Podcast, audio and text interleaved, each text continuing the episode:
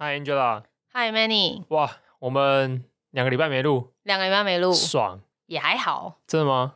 没有啊，就觉得一直你，你没有觉得很放松吗？我觉得蛮放松的，可是就还是有种想要讲话的感觉，但就是因为脑袋就是有运转过载，略有一阵子，OK，就需要一点时间停下来，先就是 down 一下。OK，我我直到今天才有想录的感觉。为什么？就是休息也太开心了。没有啊，因为最近工作真的比较。比较忙一点，OK，然后一忙就会觉得没办法消化很多事情，哦，录的那种欲望有点消退这样子。但现在忙完了吗？忙到一个段落了吗？没有，应该最近进入到一个觉得可接受的忙的状态。OK，之前有点有点像来到一个 peak，OK，不不平衡，不平衡的状态这样。现在平衡，稍微平衡一点了。对，那当然就是想录，还有一个很大原因啊，就被听众点名，而且这听众的来源真的是超超莫名的。你自己讲。OK，没有，就是。我我喜欢让大家不知道我是谁，应该这么说好，就是我曾经有跟你讲过，就是我觉得，我觉得我跟人之间的相处，我觉得最舒服的状态，可能是那种，哎，有人在猜说，哎，Manny 到底是谁啊，干嘛？然后，然后我觉得跟人之间的关系处于这样子是令人感到舒服的，有点傲娇的一个想法，maybe。但这件事情有时候容易破功，我我发现很特别，我我的电子报订阅户也才一万五千多。我我不知道这多还少，但是应该算蛮少，跟那种什么几十万、几百万的 YouTuber 比起来算很少。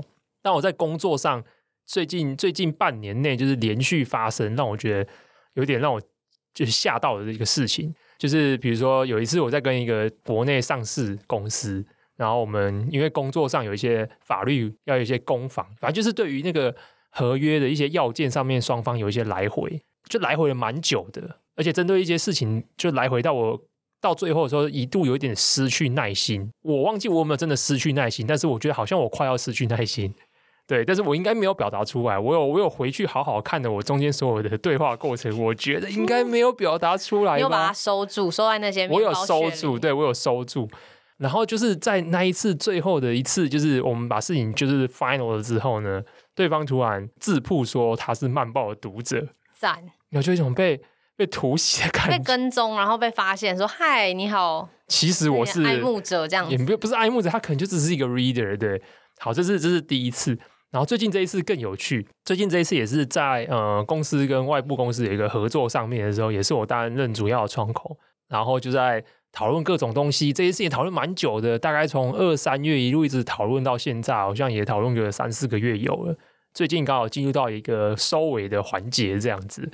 结果在收尾的时候，对方突然就是在 LINE 上面问我说：“最近是不是很忙？就是慢报已经停更两周了，发现自己被跟踪的更近了。”不是，可是那时候关心慢报更新的频率。不是，可是那时候我有点吓到，我想说：“哎，没有啊，我电子报最近发的还蛮勤的，还好吧？我上礼拜还很就是有几久违的发了两期，对，有有在前一个礼拜比较频率比较低，对，因为因为前阵子很烦，很烦的时候我就会写比较多。”对，所以说就是发了。我想说，我就跟他讲说没有啊，我有，我还发蛮多。他就说哦，他没有在听，他没有看我的电子报，他是听我的 podcast。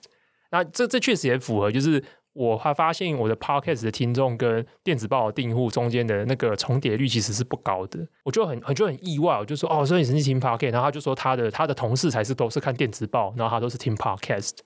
所以又又是一个类似的情境重演这样子，所以今天这一集 podcast 就是献给你的树，指名道姓了，我觉得很可爱啊！哎、欸，不是，我突然知道，我们上一集不是跟欧马克聊吗？是啊，我现在终于知道为什么有人做广播 DJ 这么爽哎、欸！为什么？因为有一种默默被管，所以你其实喜欢这种不是不是广播 DJ 不是每次都会接受就是点歌吗？然后就说哦，这首歌献给你。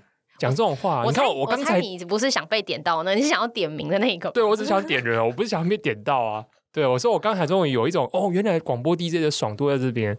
我可能，我可能，我可能在私信欧马克问他说是不是这样子啊？对，所以这一集献给你树，就是以后如果我再没有录的话，记得在 私讯提醒我。我真的觉得这个互动蛮可爱的，如果我从一个旁观者，你是说什么什么什么时候？我觉得这个距离刚刚好。我被突袭时候的，对对对，你说我被突袭的互动很可爱，对，很可爱啊，蛮可爱的。我感觉你也有一点点隐约的感觉，这件事蛮有趣的，而且他应该就是他就是一个很关心的态度啊。你要看要看什么时候？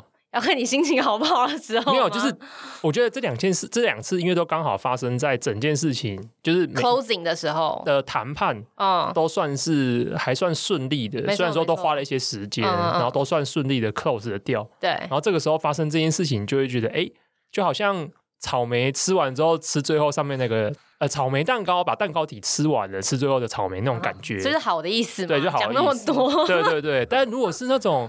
中间是那种 bitter fight，你知道吗？就是、然后又用这个拿出来等的时候，就会觉得很烦，就会觉得说，那你想怎样擒了我吗？我觉得，我觉得这这显现的素的这个时机选的很好，赞赞、哦、赞赞赞赞赞赞！对，果然你的听众都是雪亮的。对，然后这个礼拜呢，这礼拜哦，这两个礼拜的心情就是以下用一一一个抒情短文，你又笑成这样子怎样？很赞，很赞，真的很赞，真的很赞，真的很赞。就是我有一天在滑那个 IG 限动，然后是我一个朋友他的自由贴文，我不知道为什么这这这篇要写成自由贴文，但也不是他，也不是他写的，是他转一篇 IG 的文章。这个 IG 文章是一个抒情文，但我念一下给大家听。不知道你们有没有遇过一种人，他的存在会让你的内心波涛汹涌，一个小动作就可以掀起千层浪。这种生气让人头晕目眩，让人心动。但只要他不在，你会盯着那片宁静的湖发慌。这种喜欢让人不舒服。我的快乐依附在他身上，没办法自娱自乐。你以为他会为你遮风挡雨，殊不知他就是带来风雨的人。不是说不能再一次重修旧好，只是我会怕，害怕你会再一次让我的天空掉眼泪。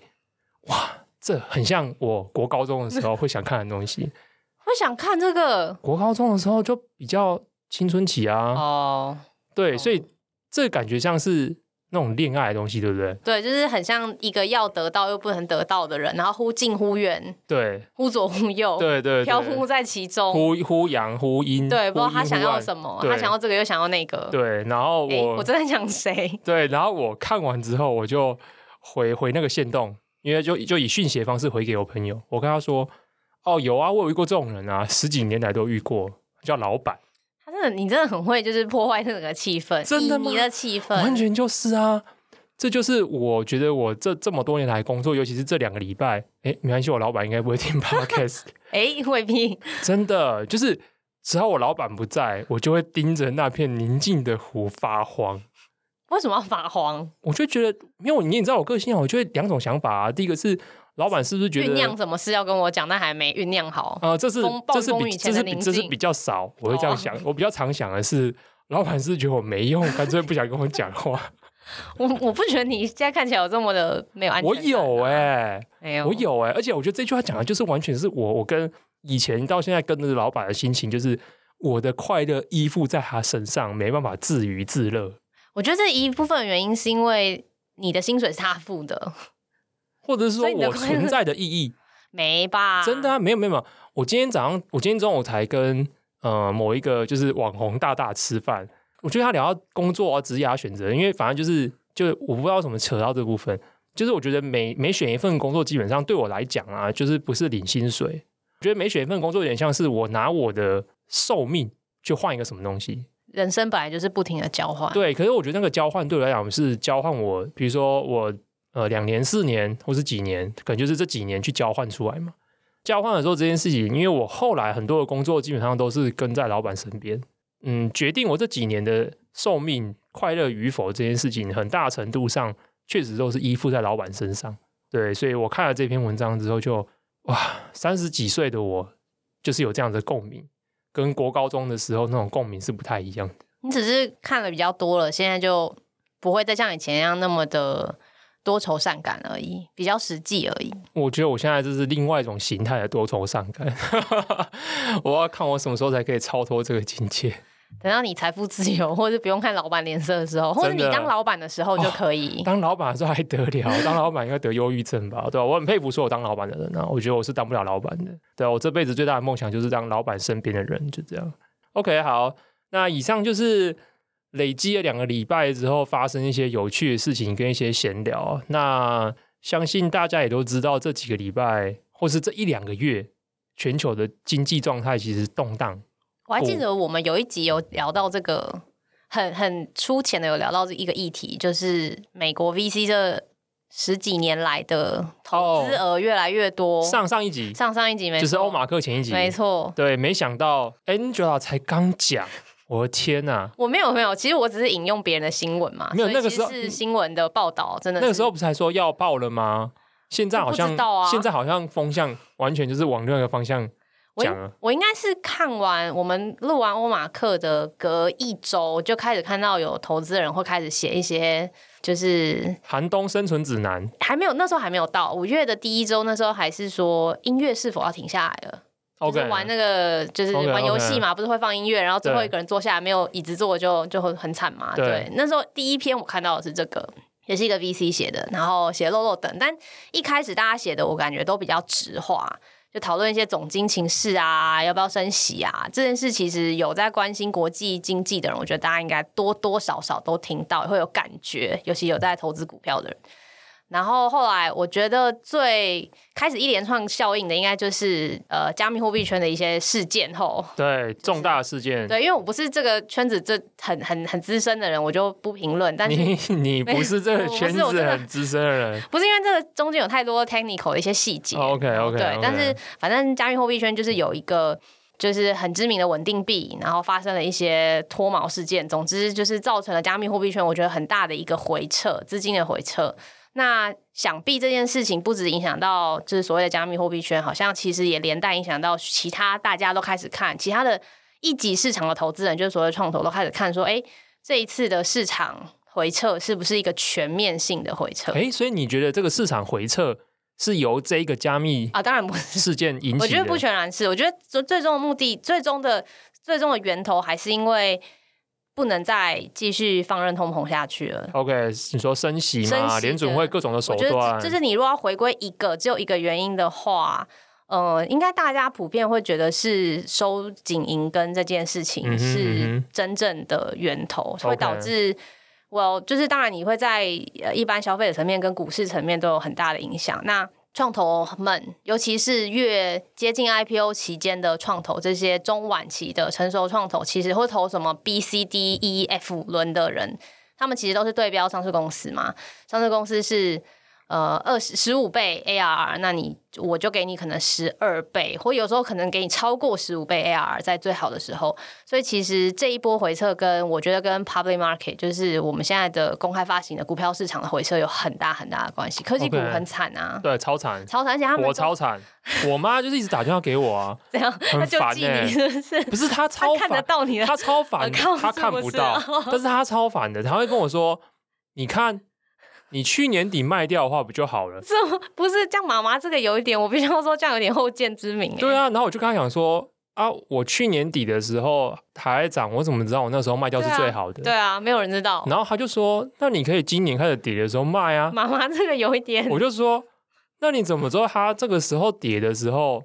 然后是怎样？对，你会不会卖在最低点呢？或是怎么之类的，你不知道、啊。对，而且有人说，因为我投资策略就是长投啊，我现在三十几岁，那我的目标就是投到七十岁，就是二三十年嘛。对对对，就是就我之后我现 hold 住我，我没有稳定的现金流，比如说我退休我没有工作，那当然就是把我这边的资产变现嘛。对，我当然是我有这样的 mindset 去做这个投资，有这样投资的。然后我妈就是，她就讲好几次，然后。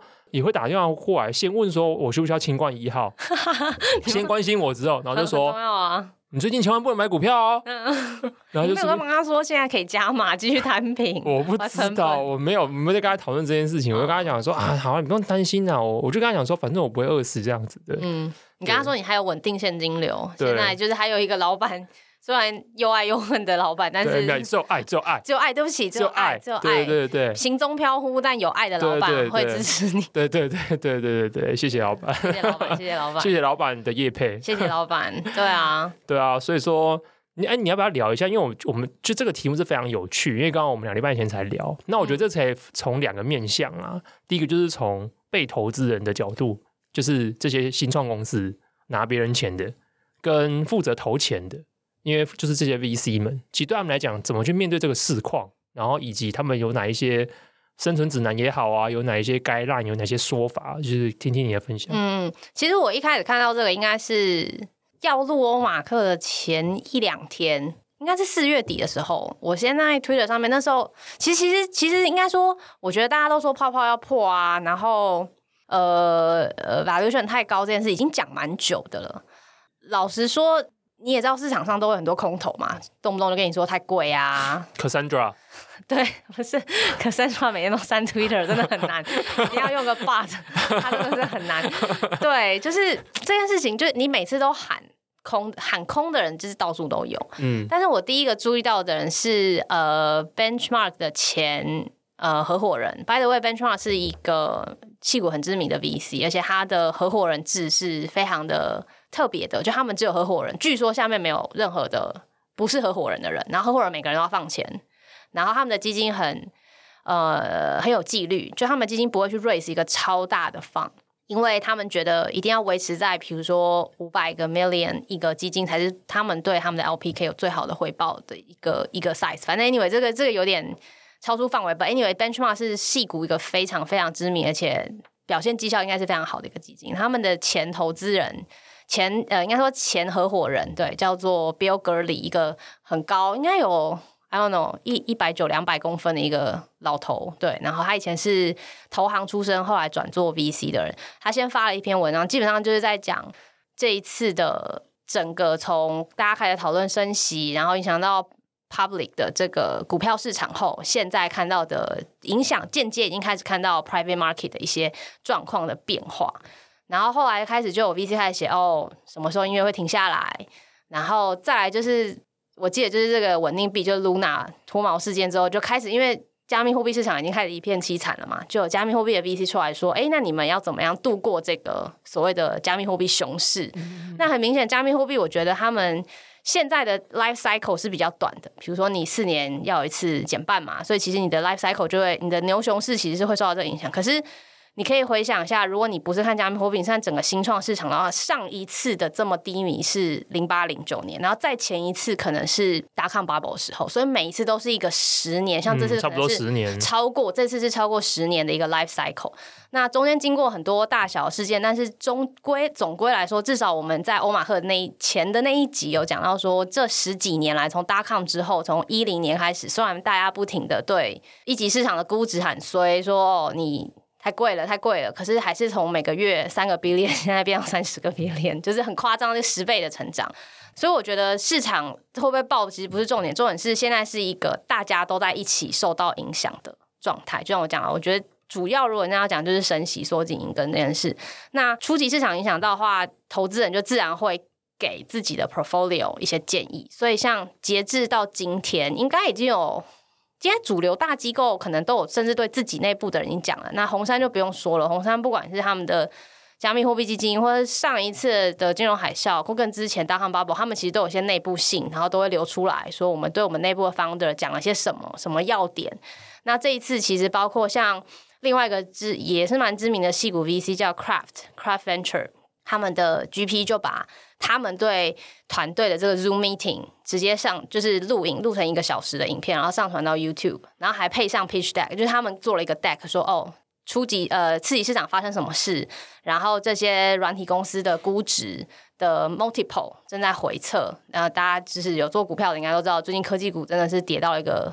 崩溃炸的状态。那因为这些上市公司的估值的 multiple 正在回测，所以你的 PS ratio 下降，所以你这些 private market 公司的估值你也会有可能被打折。那今天像这样呃这两天的新闻，就是某一个很知名的呃 neo banking 公司叫 Clara Clara Klarna，对不起，我念的实在太不清楚了。它是估值直接在上一轮就呃，它就是发生了所谓 down round 现象，就是。上一轮估值比这一轮估值比上一轮估值还要低，嗯，低了大概三分之一左右。嗯，哦，直接到三分之一。对，那那这就是现在市场的状况，就是当你要当这些 Tiger 或是这些 Crossover Fund 或这些大基金有很多钱的人进来的时候，还很容易可以让你的估值提升，但终究终究这个还没有实现之前，都是 Paper Money。那你在。呃，接近这种 IPO stage 的时候，就这个这个估值的回撤，在最近应该会看到很明显的一些状态发生，这样子。那你要不要总结一下他们对这些新创的建议是什么？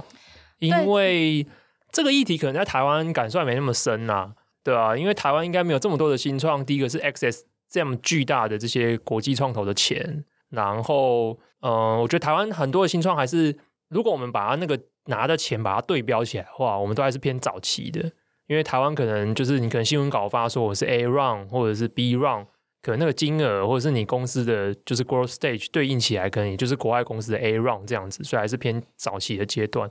那更不用说台湾有非常多所谓的新创公司，其实都蛮接近 bootstrap，就是他可能就是靠自己的钱，然后就赚钱的，然后就是这样子慢慢的走，这样子做作业。所以我觉得台湾的新创公司可能。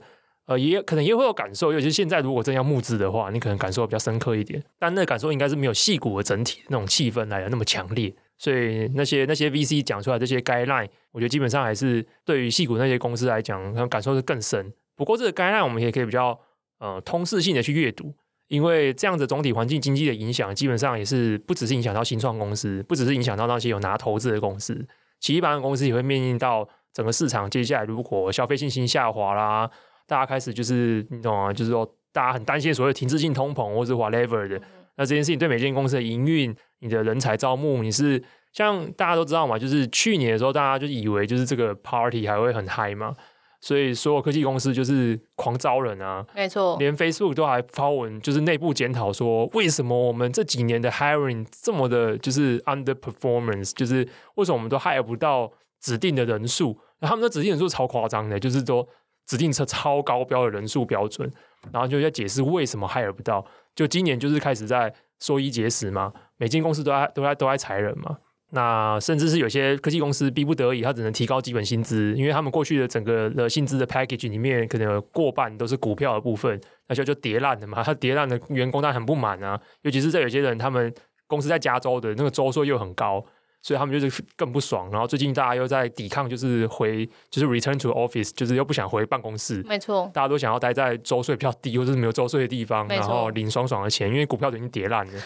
所以说，其实就是对大家造成非常多的就是冲击啦。所以说，我觉得那些 VC 对于这些新创公司的建议，基本上我觉得大家都还是可以参考的。没错，没错。第一个，我觉得如果要我就是个人一重要性，第一个就是要开始盘点手上的资源。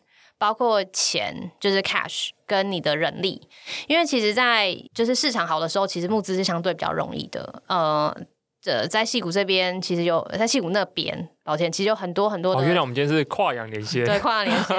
戏谷那边其实有很多的资金，就像刚刚讲的，像很多这几年很多 crossover 的 fund，对不对？他们其实有很多的钱，然后他们也不会那么对估值那么的敏感，他们觉得。哇，这个原因背后还有很多，可以再做另外一集讨论。但总之，他们的确这过去这两三年来，并没有对估值有这么敏感，所以他们可能多一点少一点无所谓，甚至多一点越好，因为我要抢到这个 deal。所以，当你的团队在面临这种比较紧急危机，甚至我觉得这市况比较不好的时候，第一个就是要盘点手上的资源，你的钱还可以烧多久？矽谷通常会建议这些 VC 通常建议是二十四个月。包括如果你加上你还要准备下一轮，假设你可以烧完二四个月还没死，产品还 OK，还有一些 traction，还要募资，还要再多抓一点时间，就可以抓到三十个月。也就是说，两年到两年半的时间，你必须要确保你有钱付薪水给员工，可以做开发，可以做 BD，可以做所有事情。那所以这这两件事是一体两面的，你要先盘点你手上的资源，跟你要不要再继续 hire 这么多人。像呃 Coinbase 就蛮受到很大影响，毕竟 Coinbase 是。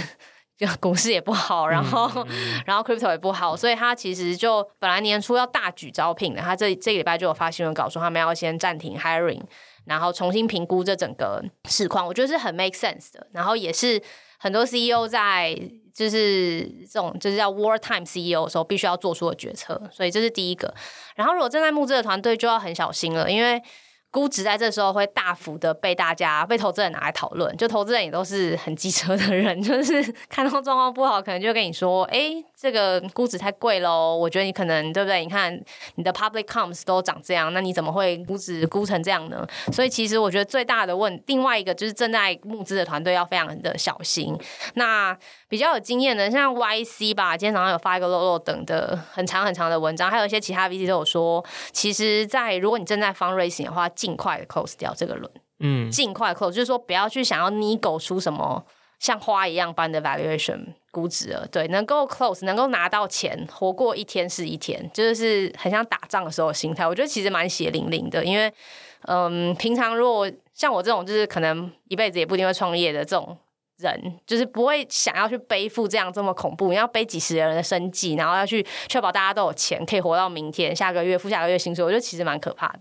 所以这是一个。那很多一些 advice 是关于产品的开发。哦，这我蛮这蛮感兴趣的，这蛮兴趣的，这蛮兴趣的，对啊。因为因为其实这个时候我有看到像，像呃红杉音乐最近也成立自己的 crypto fund 嘛，那他们其实有提出一些，嗯、他们其实有嗯、呃、也有提出这种熊市的指南，但我觉得有一条是不针对，不只针对加密货币业，我觉得所有的团队都可以在熊市的时候，在也是在开始这种比较不好的市况的时候，应该停下来想，就是我到底要把我手上这些资源分来做什么事情。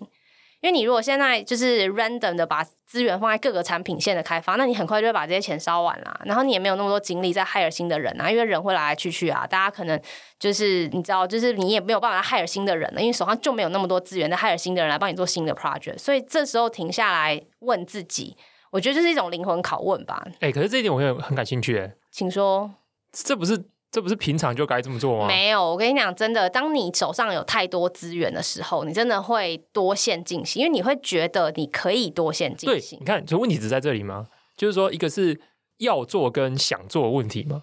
就是说，理论上红杉给的，或是大家给的那种，就是 you should focus，对不对？对，就是 focus。反正反正，我觉得市况不好的时候，大家就是要，就大家只会讲一句话，就叫 focus。对，就是。Focus 在你的资源啊，focus 在你的成本管控啊，focus 在你的产品开发啊，找到市场上最有就是利基点的啊，用户粘着度最高的啊，加强开发一些不要开发一些不必要的功能啊。所以我们看到 Facebook 开始删功能嘛，对不对，对？Podcast 没人用就把它删掉嘛。啊、但我就是说，可是这不是平常就要 focus 吗？但我觉得市况，如果你在那种很 hype 的情况，比如说你今天是一个房，假设你想象你今天是一个创业者，你是个老板，然后。今天一个人给一个投资人给你一个五十米五十个 million 的估值的 term sheet，另外一个人给你六十，你就会觉得你好像值六十，你不会 care 你原本可能只能值三十，然后其他人给你都不是真的，你不会去想、那个、可在那个可在那个时候，投资人就不会建议新创 focus 吗？呃，市况好的时候，我有看到一些就是比较个性，因为那 Twitter 上面有很多就是创投，他呃美国的创投，然后他们都很机车，就是他们很他们很很聪明，而且他们很。毒舌，对，他们就我有看到一个人是做了一个两张比较图，就是二零二一的 VC 的说话的方式跟二零二二就截然不同。二零二一叫你说 grow grow grow，hire hire hire，然后二零二二叫你 fire fire fire，就是这样子。我觉得这很真有意思诶，因为应该这么说好，就是这种收放自如啊，对，不是西索那个啊，对，我觉得这很特别，因为比如说，我觉得像美国就这些大公司啊，或是新创好，我觉得 even 是大公司，真的是。说要加速 hiring，就是开到爆，开到满。对啊，他们可能会吹到满。然后一旦发现不好，狂就开始狂砍人，嗯、然后立刻紧缩。蛮急与急的，我觉得。对，就是这种很极端的收跟放，去追那个 momentum，或者去去配合市况的方式。even 是大公司，我觉得他们那个动能的调整都是很快速。是。可是这件事情，我觉得相对至少在台湾，我觉得没那么明显。没错。台湾就是很 mild 的，就是。嗯市况非常好的时候，你也没看到有人就是催泪，你知道吗？就是没有，不需要。对啊，就是 job applicant 就直接把它开爆，然后当然是很不行的时候，就是果断就是直接斩掉一个一个 BU 或是一个什么之类的，就是很少见到这么极端的应对状况。这是跟行业吗？还是跟文化比较？我不知道哎、欸，有关系。所以我觉得你说那个 VC 整理那个表，其实也没有很机车啊。其实觉得就是那就是他们的 culture。我一定要分享给大家看，因为我觉得那张表蛮蛮。就是蛮靠北，真的蛮真的蛮机车的。Okay, 然后，而且我觉得其实有的时候，我觉得蛮多投资人，据据我就是看，比如说像 Craft 好了，他们的 founder 就是那个 GP 就说，他其实半年前就开始跟他的投资呃他的 portfolio 讲，慢慢讲这些，但我不知道他讲的是不是真的。但我的确觉得，也不是每个投资人都在后面摇旗呐喊说，哎、你赶快就是给你这么多钱。不是每一个投资人，就投资人有不同种，有很多投资人，就像我讲一开始提到的 benchmark，他们其实相对很 discipline，他们也。很知道，比如他们的 thesis 在投资，他们知道他们要找什么样的团队的人，他可能就会维持这样的态度，可能五年、十年、二十年下去，就是一直用一贯的态度投资，他就不太会 care 市场上的动荡。OK，这种投资人、就是、有点像是定期定额投资派那种感觉，不论市况如何，对，或者不论市况如何，对不对？定期定额投资就是这样啊，不论市况如何，你就是这样子。就说他们比较不追逐，比如说 buzzword 或 hype，他们可能就是追逐，就是真的是创业或投资的本质。那 Scott Belsky 也是 Benchmark 的 GP 嘛，所以他们其实是，我觉得他们这种就是比较内收敛，就是比较内敛的这种基金，就是他们蛮可能很完全已经摸透了，就是创业零到一到一百中的一切，所以他可以很淡。找到了那一条均值线，他可以很淡然的看待这件事，但他会先提醒大家说，这个市况的确是不好，因为会影响到其他人，可能也会影响到他们的公司。但是投资人通常最后都会来一句说啊，只要你穿越熊市，穿越不好的时候，那很多好的公司都会在这时候出现。嗯。那我觉得这句话也没有错，因为其实在这种情况下，就是就像讲，如果说很多人被裁员，他也是人才嘛，他就可以进到别的好的公司或真的被认可公司。这是的确是一个应该说更可以 focus 的时候，在最混乱、最不好的，就是如果会越来越不好的话，的确是应该更专心的时候。所以本来就要专心回答你的问题，我觉得本来就要专心，现在要更专心。OK，哎、你这帮他们收得很好哎。没有，就因为大家本来就要专心，所以不是大大家要去看，因为每一篇都这样写，所以我其实也没有，是他们的就是风格就已经写这样。从红山 .com 那一次，两千年那一次，就两千两千零一年那次，就应该是这样的风格。然后只是现在比较多人爱写这种东西出来分享给大家，我觉得也很好，因为 Okay. 因为以前没有经历过那么多嘛，资讯也没那么发达，这其实是网络盛行后的。第二次，如果你算网络普及到一般人的话，嗯、这算是第二次比较大的大家在关注的一个总体经济大事件，所以我觉得大家也没有太多历史资讯，只好就是东看西看这样子。哎、欸，那这很有趣，因为我记得好几集以前你有提过，当时还没有发生过这样的事情的时候，你说啊，你这种 VC 现在啊，其实就像就是在追案子啊，其实就是案子的那种 bargaining power 比较强嘛，因为一堆人在。大家围绕着花丛啊，一堆蜂蜜级的采蜜啊，嗯、这种感觉。对，那现在就是事情有一点 turn around 嘛，就是反过来了吧？我觉得现在还是很多案子，然后还是很多。就是，但是我就这种 bargain 的态势，现在应该算是 VC 比较占上风了吧？其实也没有，我觉得要看要看你所处的产业。OK，对，然后同时也要看我觉得团队的品质。如果是好的，就是说团队的嗯、呃、背景。或者是他们做的东西真的很有趣的话，这两个 factor 都有就是 check，就是上就是九宫格里面的上上层的话，其实还是蛮容易拿到投资人选，因为投资人会想说。现在假设总体经济不好，那我可以估值稍微下修一点，不要下修太多嘛，下修一点也很好，下修二十 percent，那我就多赚一点。那下修一点，如果你愿意拿我的钱，我就可以拿更多的 ownership，然后我未来也有更多的就是跟投的机会。OK，所以现在也是投资人会想卡位，就是说越早期，我觉得越应该在这时候停下来跟。好好去看很多赛道里面不同的公司，或是去深挖更多的 networking，找一些更多的机会。这时候其实越早期是越不受影响的。就像我讲，我觉得大概 A、B 轮会受到比较多的冲击，在这个时候，如果再继续下去，希望应该会继续下去吧。对啊，感觉好像是一个感觉有点缓慢的一个，没有，我就感觉要到 Q two，因为。你可能要到 Q two 再看一次联储会的动作，没错，然后再看一次他们的联储会当时的动作对市场带来的影响，大家比较好评估说，OK，那到底整个市况还会到什么程度？嗯嗯，对，因为现在还现在现在现在还不叫熊市嘛，对啊，还不叫，现在还叫什么技术性熊市，是不是？就是我觉得比较像介于熊市与非熊市之间，就是看到了通膨到这个地步，需要做一些调整的地步，对但好像还不能说是通。缩甚至就是对，就是以后至少以股市的判断熊市几个指标来看的话，目前来说还没有被被正式认定是熊市啦。对，但如果一旦正式认定是熊市的话，那其实蛮可怕的，就是至少还有一半的幅度可以跌哦。对，而且你看伊朗是不是说二零二二？对他，因为他前几次讲的都还蛮准的，所以他这次出来又在那边当总经大师，就是让人家有点抖抖的。对啊，他现在每天都有好多事情哦，在他。他最近那个 Twitter 真是太精彩了，就是。对，这这个可能我们就等尘埃落定再来聊这样。没错，我们说下个月要再聊一次这个话题也是不错。对对，他跟 Twitter 实在是太 drama 了。对，太 drama，太 drama。然后就是分享给大家，到时候会再把一些收集到的很多资讯，就是请 Manny 一起分享给大家，对，会贴在我们的贴在我们的这个资讯栏里面这样子。然后提提到 focus，就是要让他专注这件事情，其实也刚好呼应到我这礼拜写一篇文章，然后这篇文章还蛮受欢迎的，也也出乎我意料的受欢迎啦。这个这个文章就是在写关于乐高这间公司。那我之所以会写乐高这间公司，其实跟我自己本身是不是乐高 fans 没什么关系，因为乐高太贵了。乐高被踩踩到乐高很痛。对，我都是去朋友家踩到朋友家的，就是、而且很难拔。我小时候很不会，就是去人家家玩，然后每次都就那种乱七八糟。对，因为我家境小小小家家境不是特别富裕，但那个乐高从以前到现在都是属于比较贵的玩具的代表象征，这样。当然，就是从九零年代以后，因为乐高的那个专利到期的关系嘛，所以其实市面上可以买到非常多盗版乐高。以前就是在九零年代以前，乐高那个呃组合那个积木那个那个形状的东西是有 pattern 保护的。那后来，所以当然可以玩到一些比较粗糙的、比较简单，但是这种正版乐高还是非常非常非常高贵的存在。那我这礼拜就写了一个乐高的文章，主要原因是因为我看到一则很有趣的新闻，就是他们的现任执行长。宣布乐高将大举投资软体事业，具体的行动我看到数字有点吓到。他说，二零二三年就是明年以前，要把他们的软体工程师的人数增加两倍。两倍是多少人？呃，他们十个变二十个，没有没有没有，他们现在大概三百还是五百人，嗯，所以他们会增加到一千多人。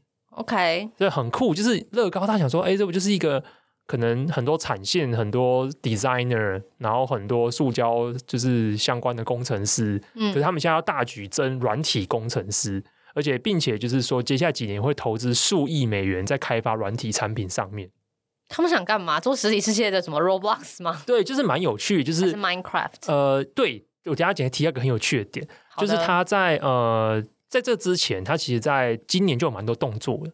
他在今年的四月的时候就投了十亿，他跟 Sony 一起投了二十亿元在 Epic Games 这间公司。那讲 Epic Games 大家可能不知道，但 Epic Games 就是他们的主力产品是两个东西，一个东西叫做 Unreal Engine，就是现在全世界非常多顶级的游戏都是用这一个游戏引擎开发。那另外一个更为知名的就是要塞英雄 Fortnite，就是他们也是这款游戏的开发跟营运商。那他也是这几年拿到最多钱的，就是类似这种，而且是未上市公司，对，而且估值也是非常高，然后投资人也是琳琅满目啦，就是大家能听过的大 VC 啊，或者是一些大厂商，Sony 啊，然后像腾讯啊等等之类，都都是他的投资人。这样，呃，就是乐高做这件事情，他先投资了，然后说他们接下来会跟 Epic Games 一起开发一个对家庭友善的元宇宙。这什么鬼啊？等一下，就是他们想。应该说，大家玩游戏都知道市面上有非常多乐高授权的游戏吗？呃，对，乐高的星战游戏啊，乐高蝙蝠侠、乐高 Marvel、乐高的什么之类的。对，但那都是他们授权给别的游戏开发商去做里面有乐高的形象或是乐高玩法的游戏。OK，都不是他们自己去开发的。是，他们现在就是想要直接透过这个方式，以后要开发出乐高自己的软体游戏产品。为什么他们想要拿回来自己 in house 做？他们想转型。转型，OK，对，就是很有趣的点，他们要转型。然后我就是看到这东西就很有趣，他们先在四月做这个投资，然后在五月的时候宣布他们要就是 hire 超过一千个工程师，软体工程师，嗯，然后要做自己的呃软体产品，所以就是哎，现在是乐高这个全世界最大的玩具公司，现在要直接切入到软体这个赛道。然后最有趣的是，他们现任执行长在专访里面的时候一直讲一句话，我就讲好几次，他就说。如果乐高在更早之前，我们投入这样的努力在软体事业的话，Minecraft 其实是我们我们开发出来的，不会是别人开发出来的。这这句话也马后炮，应该就是说他觉得不一样吧？对，时空背景不一样，而且可是我觉得他他表达出一个蛮明确的 idea 吧。他意思就是说，这种透过基础元件这种 system 这种 modularized modularized system 去建造东西的这种玩法。或是设计心法，这世界上应该没有一间公司比乐高更熟悉跟更了解这当中的乐趣跟秘诀在哪里。只是他们以前都守在实体玩具领域，没有把它往软体的世界里面发展。所以他的意思应该是说，当时就是呃，乐高基本上没有什么软体能力，所以说他们没办法去切入到这一块也是非常正常。所以他的意思应该就是说，既然将近十年前他们错过了这一波，因为 Minecraft 就是超爆红。所以他们的意思就是说，他们现在开始要投资这件事情，他们不愿意在下一波的时候错过。那当然你能理解为什么他要这么做啦，因为市况也是有变化。嗯，少子化嘛，少子化，多人买玩具，而且或者是说，现在小孩子能够玩的东西太多了。就像以前我常分享，就是美国家长很喜欢在疫情阶段的时候，让小朋友下课玩 Roblox。嗯，就是一个也是上面你长得很像，很像。至少人物角色有点像乐高的角色的一个线上游戏世界。是。然后现在很多小朋友都学习里面的 programming，然后自己做自己里面的游戏内容，所以它其实跟乐高有点像，就是用一些基础元件，然后去建造出自己的玩法、自己的世界。所以说，对乐高来讲，它现在要竞争的对象已经是不只是其他的玩具业者，它现在要竞争的东西可能包含了这些小朋友从小就看 YouTube 玩 Roblox，长大一点点玩 Fortnite，玩很多数位娱乐的项目。这些东西都会竞争到小朋友要不要玩乐高积木这个玩具的一个选项。嗯，所以说他会做这个巨大的赌注也是很有意思的。不过这件事情就让我我看看到这个新闻之后，我原本只想停在这里。不过这时候我突然就在想说，哎。可是这好像不是乐高公司史上第一次要做一个巨大的赌注，是不是？曾经有书还是纪录片还是都有的东西来讲他们的转型历史？对，其实我一开始不知道，就是有朋友跟我讲说他，他呃在 Netflix 上面有一个系列的纪录片叫做《玩具的故事》，在第一季的我忘记是第三集还是第四集，是专门讲乐高的故事。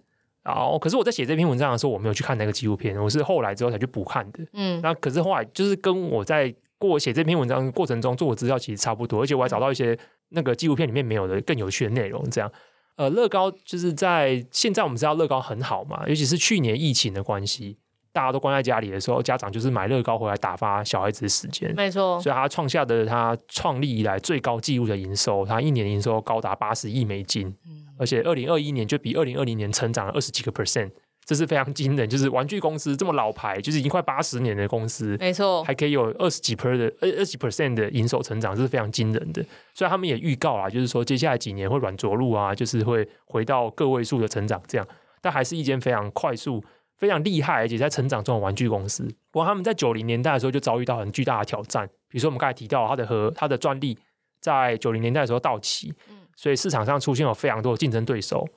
然后接下来还有一些原因，比如说那时候的小孩子就是跟现在一样，二十年前的小孩子就已经面临到他有更多的娱乐选项，当时就有非常多的家用的游游乐器主机出现嘛，嗯，而且非常多的小孩子可能更早熟了，所以他们更早不想要玩乐高，嗯，更早去玩其他的塑胶或者可动人偶的玩玩具之类的，还有当时的汇率啊等等之类的影响。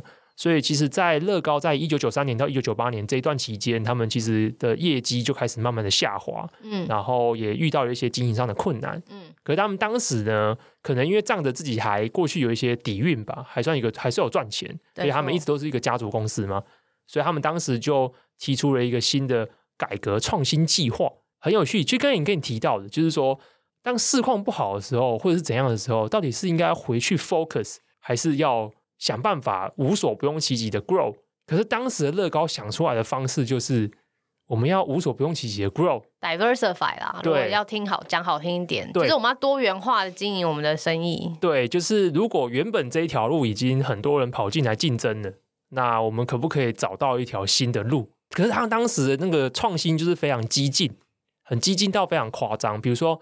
他们就是在看说，哦，有些小孩子因为可能过了一段年纪之后，觉得玩乐高很麻烦，要组装啊，就是花费时间，就是要动脑，很啰嗦。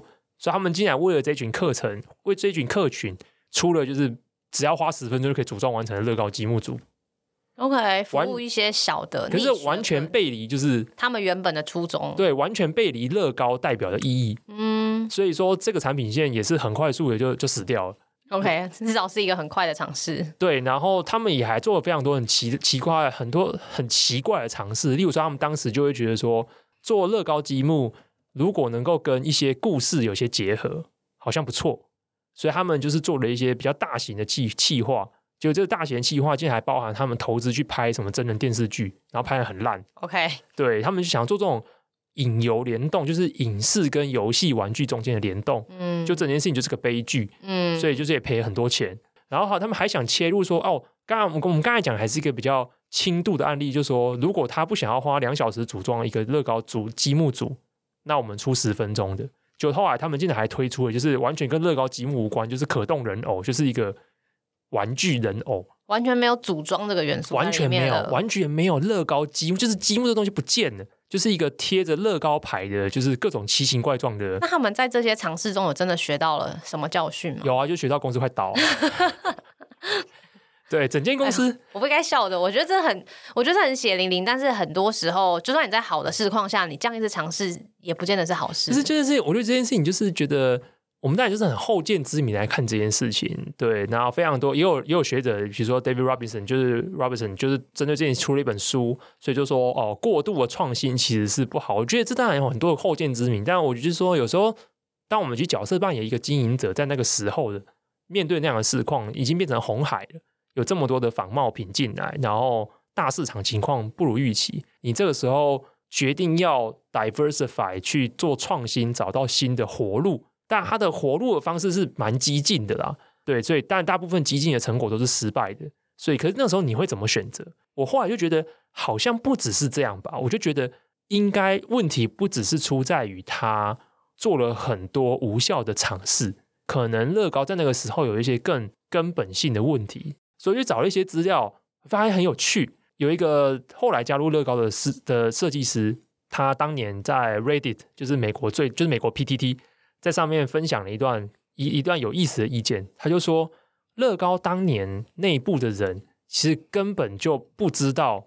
每一盒乐高的成本是多少，跟售价之间的关联。OK，所以他们对自己的产品的 breakdown 还不够。财务财务就是一团乱。Quantitative 的数据方面都一团一团乱，一团迷，一团乱就是一团乱。所以他们甚至有出一些套件呢，是卖一盒就赔钱，就是都是赔钱在卖的。然后他们内部人完全不知道这东西是在赔钱在卖。嗯，所以这是第一个。一开始乍看乍听之下觉得好像很不可思议，但是我后来想一想，这蛮有可能发生的。因为在在那之前，其实乐高是一个过得很爽的公司，嗯，就是整个市场上它就是唯一的领导者，独占，独占。然后业绩从一九八零年代以后，就是直接一直就是每年都是一直不断向上成长。他没有去了解这个数据的必要，因为你有时候你经营一间公司，你只会看结果嘛。OK，我今年的就是 bottom line 是正的，OK，谁去看那么细项，对不对？到底是哪一个东西赔钱？我以为丹麦人会比较。追根究底，看来也是没有。北欧人很 chill 吧？哦，对，很 chill。OK，有赚钱可以，我就下班。就是你经营公司，有些人就是只看 bottom line，对不对？你也不去看很多，你也不像去看 breakdown 细项。可是这种东西就会遗留成一件公司的习惯嘛。就是你如果不是每一一开始经营公司的时候，你就是用这种方式很细控的去看每个东西。等到这样不好的时候，你你也没办法去抓出到底是哪一块、哪一个环节、哪一个产品组合是在让你失血的。所以我相信这东西是存在这个问题的。还有一个很有趣的，就这个设计师说，在他加入以前，乐高为了要大幅的创新，他们就觉得说啊，老设计师想不出这些创新，所以他们就是大举的，就是裁掉了一些老设计师，这些从七零年代以来就跟着乐高走的这些老设计师，这些很懂得积木这个灵魂的设计师，嗯，然后在欧洲各大设计名校招了一些很厉害、很就是很 talent 的这些设计师，新锐设计师加入乐高。希望让他们这种如白纸一般的创新精神，可以为乐高找出一条新活路。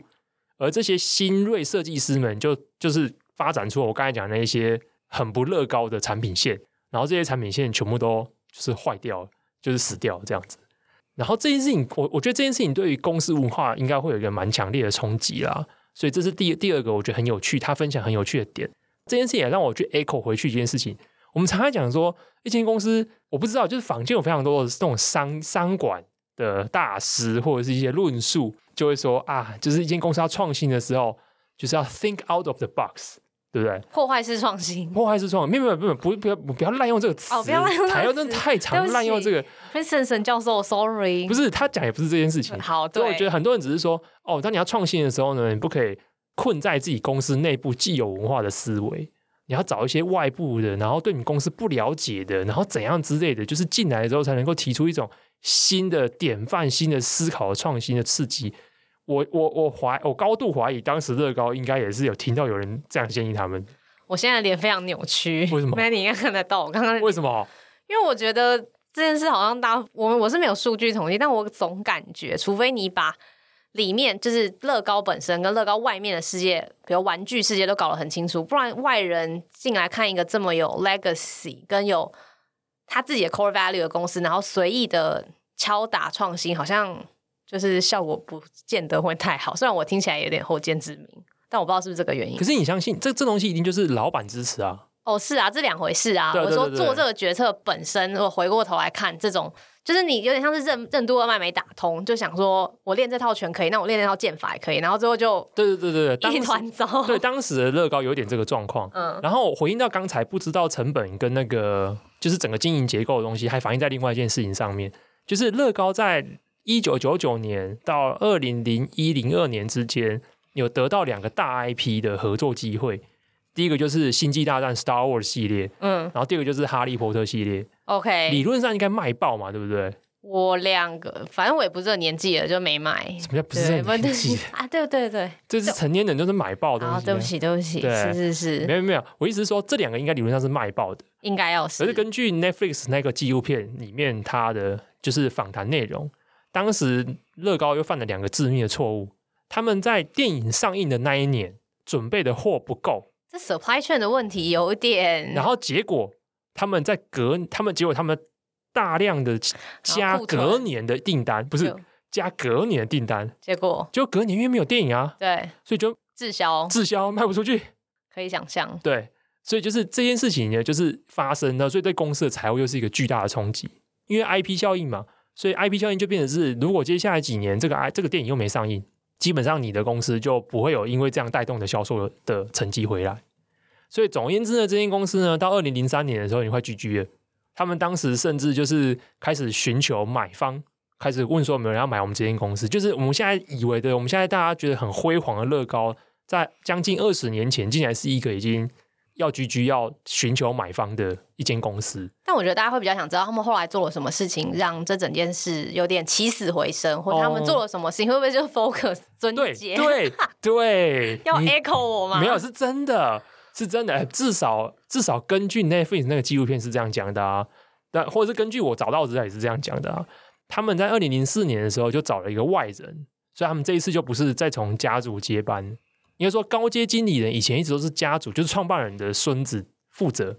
但是后来这次呢，董事会就是说公 company owner 还是家族啦，但他们就是高阶经理人找了一个外部的人进来。这个人呢，带了一个财务长进来。他们第一个做一件事情呢，就是完整的盘点这整间公司到底就是每一个制作环节的成本细项，跟最后的库存管理、销售，然后售价等等这些所有的关系，全部清整盘点一遍。嗯所以把这整个数据系统把它建立起来。OK，第二个当然就是裁员嘛。嗯，这就是不要用用到人就裁掉，不要的事业也把它裁掉。所以像乐高以前他们有乐高呃乐园，有点像 Disney Park 这样的东西，也把这个事业给卖掉。嗯，然后第三就是在产品线上回归根本，就他们不再做那些非常不乐高的东西。嗯，他们回归到就是积木为核心的东西，所以他们开始重新回去开发。他们当年很红的产品线的两千年的呃，算是什么升级复刻版？嗯，也就是他们在一九七九八零年的时候有那些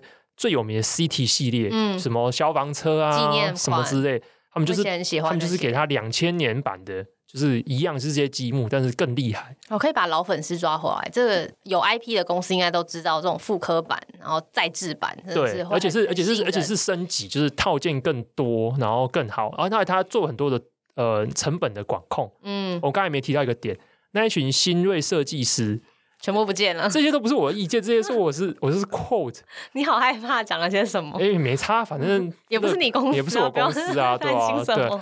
根据我 quote 的那个设计师他的说法，这些新锐设计师他们加入的时候呢，他们很想要抒发自己心中对设计的想法，满腔热血。对，所以说他们呢就设计了出多非常超复杂的积木套件。嗯，也就是一盒你回去拆啊，里面有可能有超过一万片的积木才能组完整套。好，也就是说这个是什么？积木套件的通膨。积木套件的通膨，对，可是这件事情对于你的物流、库存，然后成本压力大的困扰，而且还要知道那个时候是发生在乐高都很难掌握他们每一盒的成本跟售价之间关联的公司的结构状态，所以它等于是你把整个成本很高的程度的抬高了。嗯，但这件事情可能完全没有很忠实的反映在售价上面，没错，反而造成公司又是一个新的亏损来源。嗯，那二零零四年之后，新任执行长上上任以后做的也有一件事情，就是大量裁减每个积木套件里面的积木片数。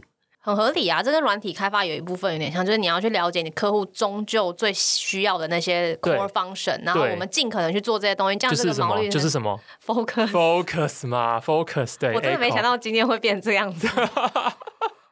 你要相信我控场的能力。谢谢谢谢谢谢，我永远都不怀疑 Manny 控场真的真的就是 focus。所以其实他上任回来之后就做这件事 focus，在财务上面 focus，在业务范围上面 focus，然后去找到他产品最核心的点。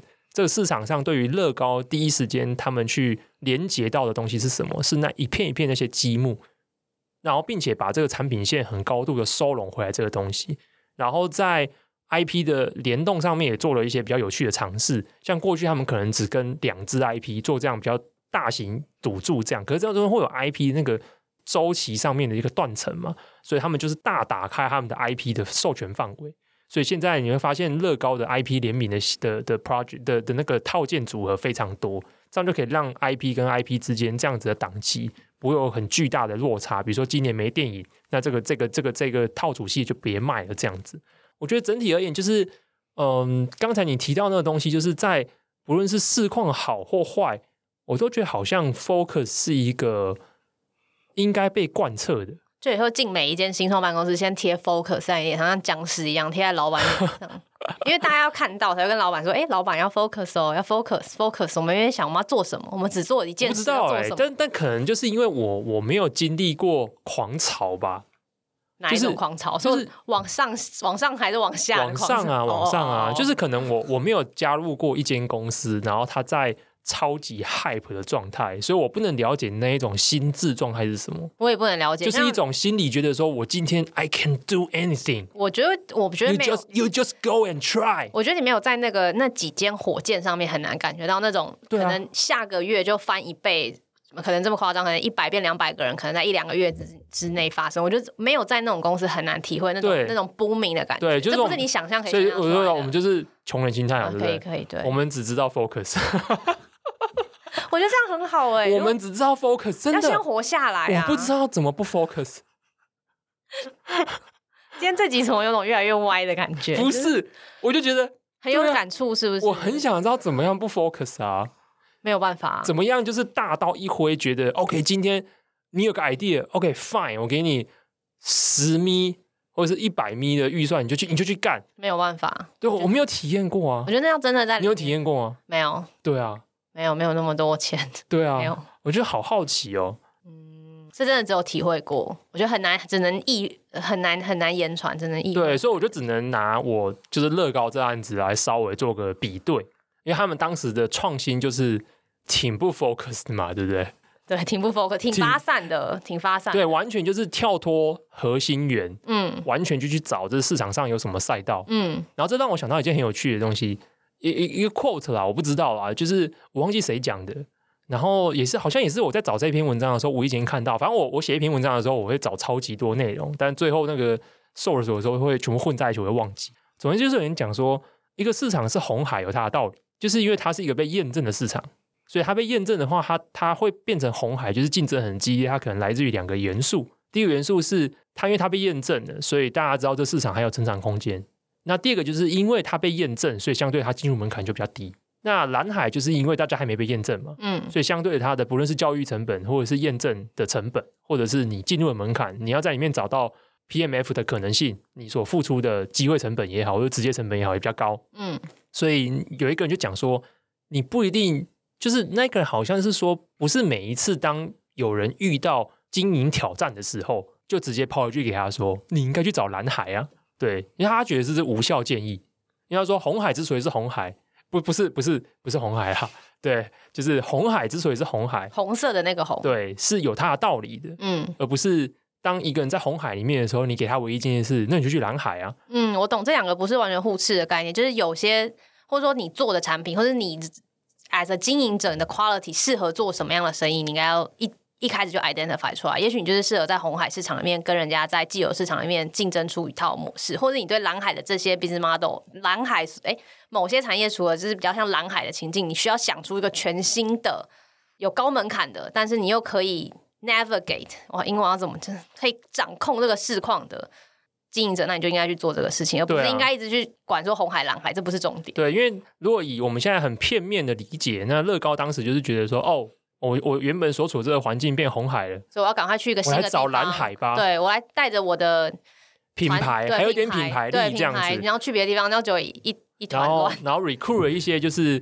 一塌糊涂，一些没有没有上过船的船的的水手的船的水船员，对，然后大家觉得说来找我们来找蓝海。捕鱼，对，找到后来就是船就要变幽灵，快变幽灵船这样子，幸好救回来啦。对，其实很厉害，所以我说，我觉得这种能够从 down 的状态，然后重新用 focus 的方式找到在红海中确立自己就是竞争优势的这个的方法，maybe 也是。这个市况下，这些 VC 们想要让这些新创们知道的道理吧？我这真的太难了。我觉得这应该每一个比较有历史、就有 legacy 的投资人，可能从假设他是从两千年，或者是可能两千年前后吧，这二十年、二十多年历史以上的投资人，应该都有一堆这样的故事，只是看他们要不要分享而已。嗯、有些时候就是真的是这些东西只可意会不可言传，或者是只是只有经历过的那些人才会知道发生什么事。其实。这个这十几年来，这个从等于说从大哎不对，从金融海啸后这十几年来融景，其实很多投资人，包括我，可能都没有真的亲身体会到那种 crash 的感觉。嗯嗯。所以现在真的是很多人有生以来的有意识到了第一次。嗯嗯。要好好体会，好好把握。OK。你就可以对你的小孩讲这种话，讲风凉话 感觉。不是不是，我是真的觉得这个该很认真的在。也是思考这件事情，也是也是也是，就很像两年前大家都说哦，你看到比巴菲特这辈子看过更多次的熔断这样。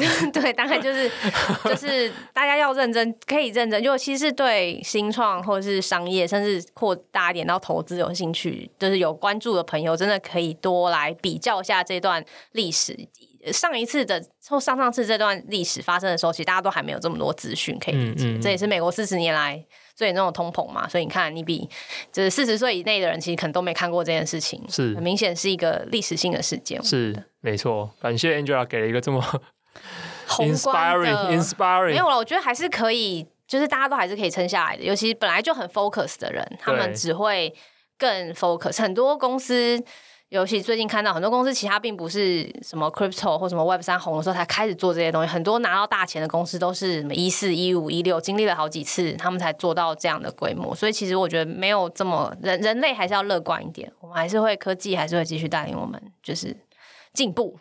Cool，好的，那谢谢你啊，吗没有了，我要说我要说什么？我太久没说，我也忘记了。呃，今天就是这集的，好啦，今天就是 ending 啊。那谢谢大家收听，那欢迎。